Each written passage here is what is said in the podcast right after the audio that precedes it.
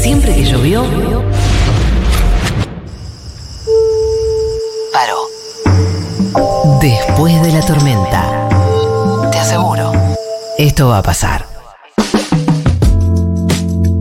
No sé por qué no les dije. No sé por qué no les dije. ¿Por qué no nos dijiste, cabezón? Les dije igual a ustedes que iba a estar Oski Guzmán con nosotros, ¿no? Sí, lo dijimos varias veces. Entonces eh, acaba de suceder, se materializó delante de nuestros ojos.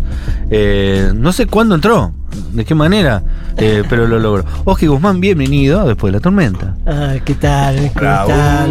Ustedes lo conocen, ya lo vieron muchísimas veces en el teatro, en el cine, en la televisión. También hiciste mucha tele vos, Oski, ¿no? Te ha Sí. tocado hacer mucha tele. Mucha tele muy popular también. Sí, sí, sí, sí, sí. O sea, creo que no hice, no hice tanto como otros actores que, que viven en la televisión, que hacen este, programas larguísimos. Creo que hice cosas particulares. O sea, trabajé en Peores Nada con Jorge Ginsburg. Ah, mira, esa es de. Este, Claro, sí me acuerdo. Fantino en Mar de Fondo, cuando era Fantino que hacía esas entrevistas Sí, este, sí. improvisadas con Claro, él. y vos hacías un personaje ahí, ¿no? Yo improvisaba, Sí. improvisaba. Hola. Que vos venís de la improvisación. ¿eh? Sí, tu primer sí. laburo. De hecho, ahí en ese, en ese- en- empecé a trabajar ahí porque una amiga productora se juntó con él en la oficina, le dijo, conozco a alguien que improvisa. Y le dijo, ¿cómo es eso? Me llamó por teléfono, venía a la oficina de Fantino a improvisar. Y fui a la oficina, le pedí un título, improvisé y me contrató. Claro, porque en esa época recién arrancaban los primeros matches de Sí, improvisación. sí, sí, yo- cachetazo de campo, claro, ¿no? sí, sí, venía improvisando, pero era todo muy under, ¿viste? Claro, venía del espermatozoide alienado, todos los primeros stand-ups. Sí, sí, sí, sí, sí, sí. Y vos ya estabas en eso. Y sí, pero haciendo impro. O sea, claro, pero yo me acuerdo de vos en esa época de haberte ido a ver. Sí, que era como un yo suceso. en, Claro. en calle Corriente con sucesos argentinos. Sucesos Argentinos, tremendo grupo de impro. sí.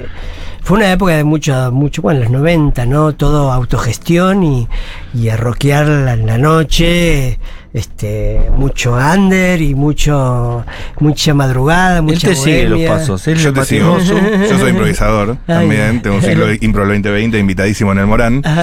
Eh, pero hubo un auge de la impro, ¿no? En, en toda esa época. O, Sí. o se quedó en el under. Porque muchos marcan como un momento muy importante de la impro y después como la llegada del stand-up que cambió de alguna manera algo. No sé si vos lo viviste así Sí, o sí, sí, cómo sí, lo fue. No, marcarías. fue exactamente como lo decís. Fue, eh, fue y antes de la impro, mm, la murga.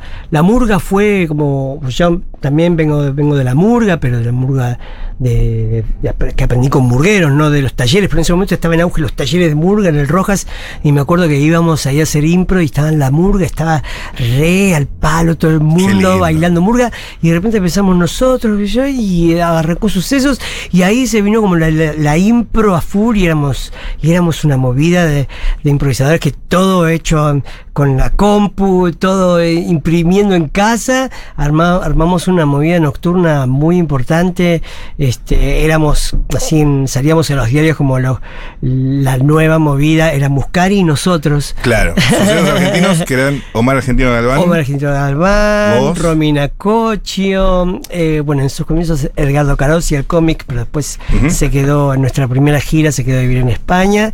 Este, Marcelo Savignone. eh, Palabras mayores. mm, ¿Y quién más? Eh, bueno, estuvo el uruguayo Gustavo Lista, que hoy es dramaturgo y director.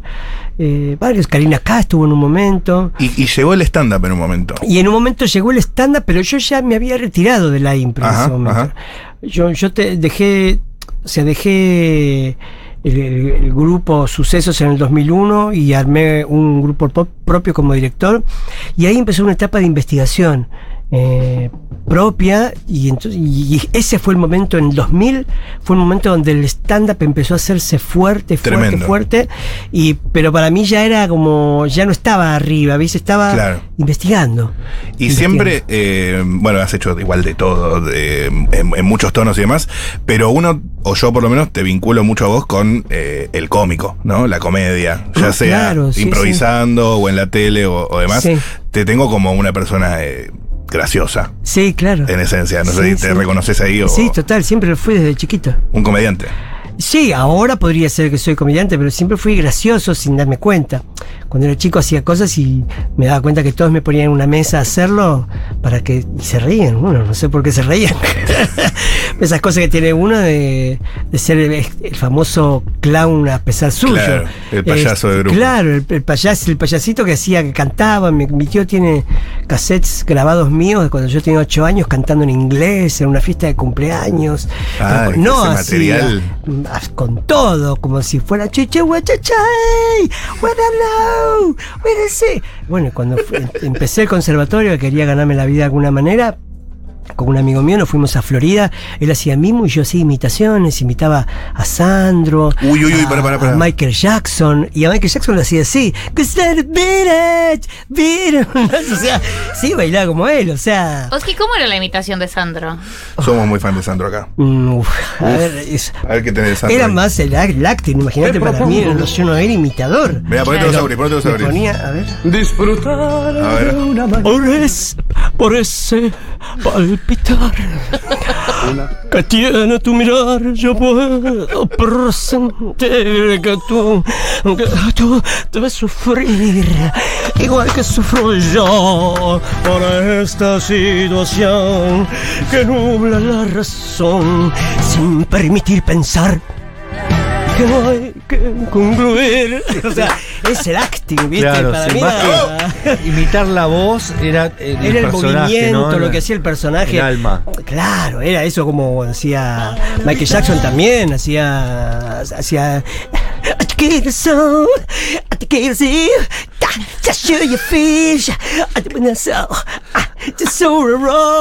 No sabía lo que decía. Lo mismo cuando hacía. O sea, mi adolescencia fue los 80. Imagínate, para mí. Por ese fue-. Maestro. Entre Sandro y Michael Jackson. Ese mashup. Hice me imitaciones encanta. hasta en Villa del Mar, en la calle. O sea, Ah, ¿sí? cuando fui de mochilero con mis amigos. En la peatonal. En sí, sí, sí. O sea, para mí era como actuar es actuar, ¿viste? En y actuás, donde sea, como sea. Pero porque me di cuenta que, que, que esa era una profesión posible por lo que sucedía alrededor mío. Se juntábamos un montón de gente y, y nos ganábamos unos mangos y fuimos dos veces nada más a Florida. Porque, porque no era nuestro lugar, porque teníamos otros intereses. Este, Y pues es muy ingrato también el, el artista callejero en general. ¿no? No, no, yo hice. ¿No? Mira, te- te- depende cómo lo tomes. Yo arranqué haciendo teatro callejero, en La Boca, en Caminito. Este, fue lo, lo que me salvó la vida, creo yo, porque cuando entré al conservatorio, mi viejo dejó de hablarme, pues se enojó mucho. Tres años no me habló. Entonces yo vivía en un cuartito de 4x4 en la boca. eh, había empezado a en- encontrar un trabajo porque quería que, que tengan, sientan que para mí era importante tener un trabajo para seguir estudiando. Eh, y me echaron de ese trabajo a mitad de año. Uf. Y justo en, en mi barrio en- había un cartelito que decía se necesitan actores para el teatro, el, ca- el teatro de la Ribera.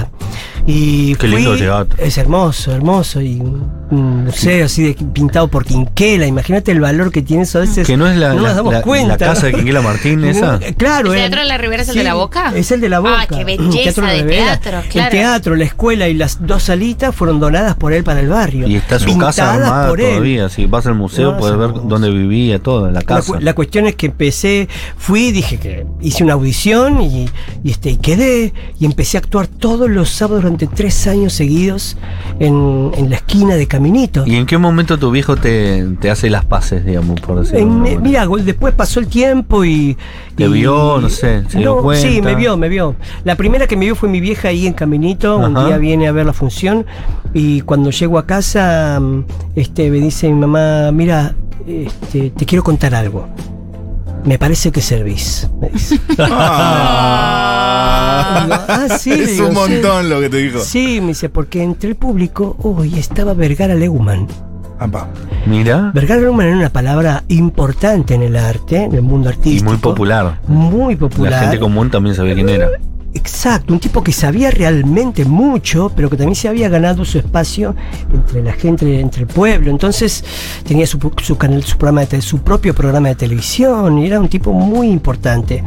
Eh, y me dijo, estaba ahí Vergara Leumann, y yo me puse al lado para escuchar a ver si decía algo, y cuando te vio, dijo, mirá qué bueno este pibe. Ah. Y para ella fue como el sello de service. Y, y así no- te lo dijo. Sí. servís. Me parece que servís. Me parece que servís. Es fuertísimo. Y me- es y- taxativo, aparte. Servís. Y yo hacía en ese momento sainetes hacía de gallego, el gallego requeijo, si hay que bajarlo se baja, si hay que subirlo se sube, a qué descotes pequeñeces, ¿no? Era mi personaje que era lo, lo que decía toda la obra, y después hacía de Tano, este, io sono lo professore Cacetano Scarpellini Fumangiabrodo, diplomate e condecorate per il governo di Spagna, Francia, Italia, Cocincina, Civeco e Chemuchemuse. E allora passeremo al tema che non sanno traita qui. Il tema di oggi è la mucchiere e su odio per l'animale. Chi ne guida il cavallo? Lo guaucio. Chi ne guida la vacca? Lo lecero. Ma chi ne guida, chi ne guida la suegra? Il gerno. Ma chi ne guida? le- chi, ma che animale guida la mucchiere? Signore, nessuno! Ni siquiera lo marito! Eh, Bravo. o sea, so- eran, Bravo. eran sainetes de la década del 30, imagínate. Mirá qué locura. Hermoso, de, hermoso de texto. gallego, de Tano, hice de compadrito, de judío, todos esos personajes típicos del Y sainete. ahí te ve tu viejo después de un tiempo. No, después del el apoyo mi papá de no quería viejo, verme. No quería. No, no. Y hasta que. Pero cuando- ni cuando tu mamá dijo que parecía que servías. No, No. no. no. Este, Él no quería ese Mira qué para temperamento. No, no, no. Este, mi papá era muy severo, muy severo. Muy severo, fue criado así, y bueno. Y, y este, mm, tuvo una vida difícil y quería lo mejor para, Para mí quería lo mejor para vos, en el sentido Sí. que no pensaba que esto te iba a dar un buen futuro. Bueno, digamos, ¿no? cuando yo estaba en. Yo hice primer año en el conservatorio, no pasé de año, encima, más que actuaba en la. Vos también. Terrible. Sí, fue tremendo, tremendo, chicos. Bueno. Ay, no llores. Eh, no, no, es que digo, yo hoy estoy en un buen lugar, entonces Claro, lo recuerdo con un con una cosa como, mirá cuántas cosas que hay que, que pasar y que cuántas historias iguales debe haber y como mi familia intentó darme un camino que ellos creían posible. Y Y, antes bueno era mí. muchísimo más común que ahora. ¿no? Sí, sí, sí. sí, Antes eh, estaba mal visto ciertas profesiones. Sí, sí, sí. Mm, Era de eh, vago, o sea, era de vago. El músico, el, que- actor. Sí, más que yo no venía, mi, mi familia nunca fue al teatro. Mi familia es boliviana, clase obrera baja. Claro. Vivíamos todos en un cuartito desde chicos. Entonces, este, no, nunca fue al teatro. Al cine alguna vez. Sí había mucha música, los bolivianos escuchan y mucha música y bailan mucho. Y mi casa se bailaba y se escuchaba música. Entonces, eso sí, pero, pero no, el teatro no, no nadie había ido al teatro. ¿Y vos dónde te picó el bichito? Yo por las artes marciales, digamos, básicamente. Entraste por cualquier Yo lado. quería hacer kung fu. este, Pero es que entonces, ¿cuándo fue tu papá? ah, verte? sí, gracias por retomar. Perdón, es que tengo mucha curiosidad. Sí, entonces, eh, pasé, pasé, repetí, volví, a- volví a ser primer año, segundo año. En, en segundo año, este, me, me dicen en el conservatorio, hay, hoy hay una audición que es para vos. Eh, necesitan actores que sepan acrobacia y sepan bailar folclore. Po- Acá en el conservatorio daban folclore, daban acrobacia y vos sos actor. Anda, fui. Este, como no tenía mis botas de folclore, me fui hasta la boca a buscarlas y mi bombache gaucho y me fui para la audición que era en el Teatro. Y llegué y me dicen, está cerrado. No, no, que abrime, está cerrado. No, no, ya está- Uy, es no. tarde. Y entonces abro la mochila y le muestro las botas. Le digo, por favor, fui a buscar las botas. Vivo en la boca, fui a buscar las botas. Y el tipo se agarra la cabeza así y abre la puerta. ¿Para qué son las botas? Es que es para bailar folclore. No, no, un error, un error. Con aspecto folclórico, no que sepa bailar folclore. Tengo un montón de bailarines de folclore arriba del escenario que no pegan una. Vení, pasa. Bueno, pasé. ¿Y qué qué era aspecto 400 folclórico? personas y tenía como eh, nativos. Ok. Ah, Una claro. forma de decirlo una forma. Exacto, Claro. ¿viste? Entonces, este, bueno, hice la audición, había 400 personas y quedé. Entonces empecé a cobrar un sueldo en el Teatro San Martín. Ok. Era un indiecito que movía una tela, con, un, bueno, tap- pero- con un taparrabo y Pero no en un el cuerpo- Teatro San Martín. Claro, Teatro San cobrar por ensayar. No, además empecé a pagar deudas de alquiler de mi casa. Mi casa tenía, teníamos como siete meses de deuda de alquiler y, y empecé a pagar. Y un- la mitad iba para eso, la mitad para, para, para mis cosas, mis gastos, la noche. Y este y mi viejo empezó a preguntarse de dónde saca la plata este pibe. Y así fue que un día mi mamá le dijo, está en el teatro. Ahí fue que me fue a ver. Y fue al Teatro San Martín. ¿Te dijo antes o te sorprendió? No, no, me, me dijo mi mamá que iban a ir esa Ah, noche. ok. Y este, y bueno, yo los esperé a la salida y no estaban. Al otro día mi mamá me dice, vení. Me- ayer eh, tu papá nos íbamos para el colectivo y me dijo, gorda, me siento así de chiquitito. Y, y me dijo, parece que se viene una noche. Entonces esa noche mi papá volvió a la mesa, porque también se había ido de la mesa, no quería ni comer conmigo, nada. volvió a la mesa y, este, y me dijo, hijo, te- quiero hablar con vos. Y dijo, yo toda la vida fui muy duro con vos, traté de que te obligaba a leer en vez de que vayas a jugar a la pelota, te sentaba a practicar caligrafía para que tengas una buena firma, porque yo, gracias a mi firma, conseguí buen trabajo en Bolivia. Dice, porque tengo una buena firma. Y siempre fui muy severo. Y vos no me hacías caso, no me hacías caso, nunca me hiciste caso. Y nunca me hiciste caso y ahora sos la persona que yo quisiera que seas y nunca me hiciste caso. No entiendo nada. Oh. Te cagué la vida, me dice, perdóname. Le digo, mira, no me cagaste la vida, estamos vivos los dos, así que podemos empezar de nuevo. Y así que fue a- al, al otro día, fue mi mejor amigo este, hasta el último día de su vida. Ay, qué hermoso. Sí, sí. Muy bello. Sí, sí, sí. Tenemos oyentes de, de nuestro programa, le decimos Stormy nosotros a nuestros oyentes, que te dicen cosas lindas, ¿querés compartirlas? Ah, sí, claro. Oski, mi hijo te ama, te veía en Derechos Torcidos en Paca Paca. Uy, derechos Y una torcidos, vez boludo. me hizo recorrer toda la boca porque él decía que iba a encontrar la casa en la que se grababa eh, eh, eh, esa serie. Y obviamente que yo sabía que no, pero que era una locación, pero igual fuimos a recorrer la boca. Igual es un lindo paseo ir a recorrer la boca. Hermoso, la Boca es uno de los más hermosos barrios. Y me hiciste acordar, estábamos haciendo Derechos Torcidos un ¿Qué obra? Con música de Hugo Midón. Con Que- música de Carlos Gianni. y Con. Carlos Gianni y, letra de Hugo Midón. Sí, Y, este, y Hugo bajó al, al- al camarín y, se me sentó y se puso a llorar. Y Hugo le digo, ¿qué te pasa? Me dice, por, por ahí vos no te das cuenta, me dice, pero tengo la sensación de que, de que vos sos pocho de verdad.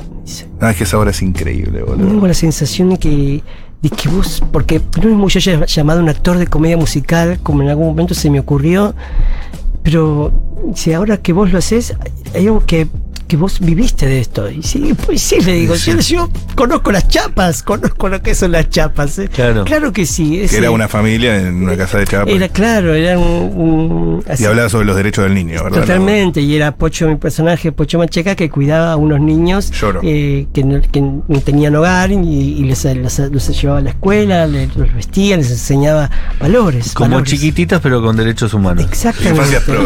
Y con- sí, sí, sí. sí. Cris Moreno con derechos humanos. Total. Un mensajito Y negri- más. y tenemos. morochitos, ¿no? Y morochitos. De verdad. Viste, Agustina Cherry, la morochita. en las obras de Cris Moreno. Hola Oski, te amo, sos lo más. Bueno, cortito pero Hola. contundente. Contundente, sí, sí. Más, tenemos más. A ver. Hola, acá Patagónica. Eh, creo que de los eventos más atesorados es haber ido a ver eh, Derechos Torcidos con mis abuelos y acordarme mucho las, las, las canciones de las papas fritas. Tengo el disco y creo que al día de hoy si lo escucho me puedo cantar todas las canciones. Eh, gracias, gracias, gracias. Ah, y le marcaste la vida a un montón de chicos ahí. A mí, obra. La de las papas fritas era la- al que no Ah, le le gustaría. No, no, llegue el mediodía. Hoy. Oski, querido, qué placer escucharte. Eh, te vi en Rosario en la obra El centésimo mono. Quedé sin palabras. Gracias, Oski. Tenemos una audiencia que Qué te quiere bueno, mucho, Oski. Qué bueno, Sí, qué sí, bueno. sí. Muchas gracias. Muchas gracias. ¿Y ahora? ¿Dónde se te puede ver? Eh, ahora, mira, ahora estoy, estoy con los bonobos, pero recién volvemos en mayo. ¿Qué obra de éxito esa de los bonobos? ¿Qué va por la cuarta temporada? Eh, mira, podría ir por la cuarta porque estrenamos justo cuando arrancó la pandemia. Estrenamos, un- hicimos un mes de funciones y cortamos. Pero después retomamos al, año siguiente, en agosto. Y ahí sí, este, en desde agosto del 22, estuvimos el 22 y, seguimos. y Perdón, el 21, el 22 y ahora seguimos este año. Que son Campi, Peto. Campi, Peto Homenaje, yo, Elisi Tagliani. Y Lisi. Ah, seleccionado, Manuela. Pal y Anita Gutiérrez. Que por otro lado, hoy es el cumpleaños de Peto Homenaje. ¿no? Le mandamos un beso a una persona más graciosa de este universo. Sí, más buenas. y Aparte. más- Lo hemos entrevistado también. Y aparte un gran hombre de radio. Sí. Escuchar una radio es una maravilla. Señor.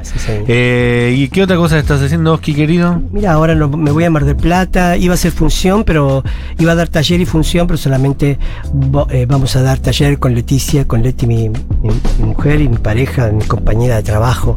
Este, vamos a dar un seminario de improvisación. Upa, de me interesa. De dos días. después llevan a él, que unas, clases. Yendo.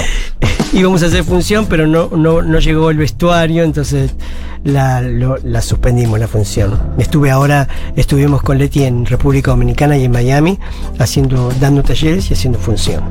¿Y quién mejor para enseñar improvisación que Oji Guzmán? ¿no? Eh, estuvo Pablo Artibos, que los controles nos quedamos sin tiempo. Guzmán, querido. Eh, estuvo Julián Ingrata, por supuesto, en producción. También Rocío Méndez eh, en producción. Nosotros nos volvemos a encontrar mañana. Hermoso haberte tenido. Nos emocionamos y nos reímos. ¿Qué más querés? Qué bueno, muchas gracias. ¿Qué puede un artista hacer sino eso? Va, un buen artista. Oji Guzmán pasó por después de la tormenta.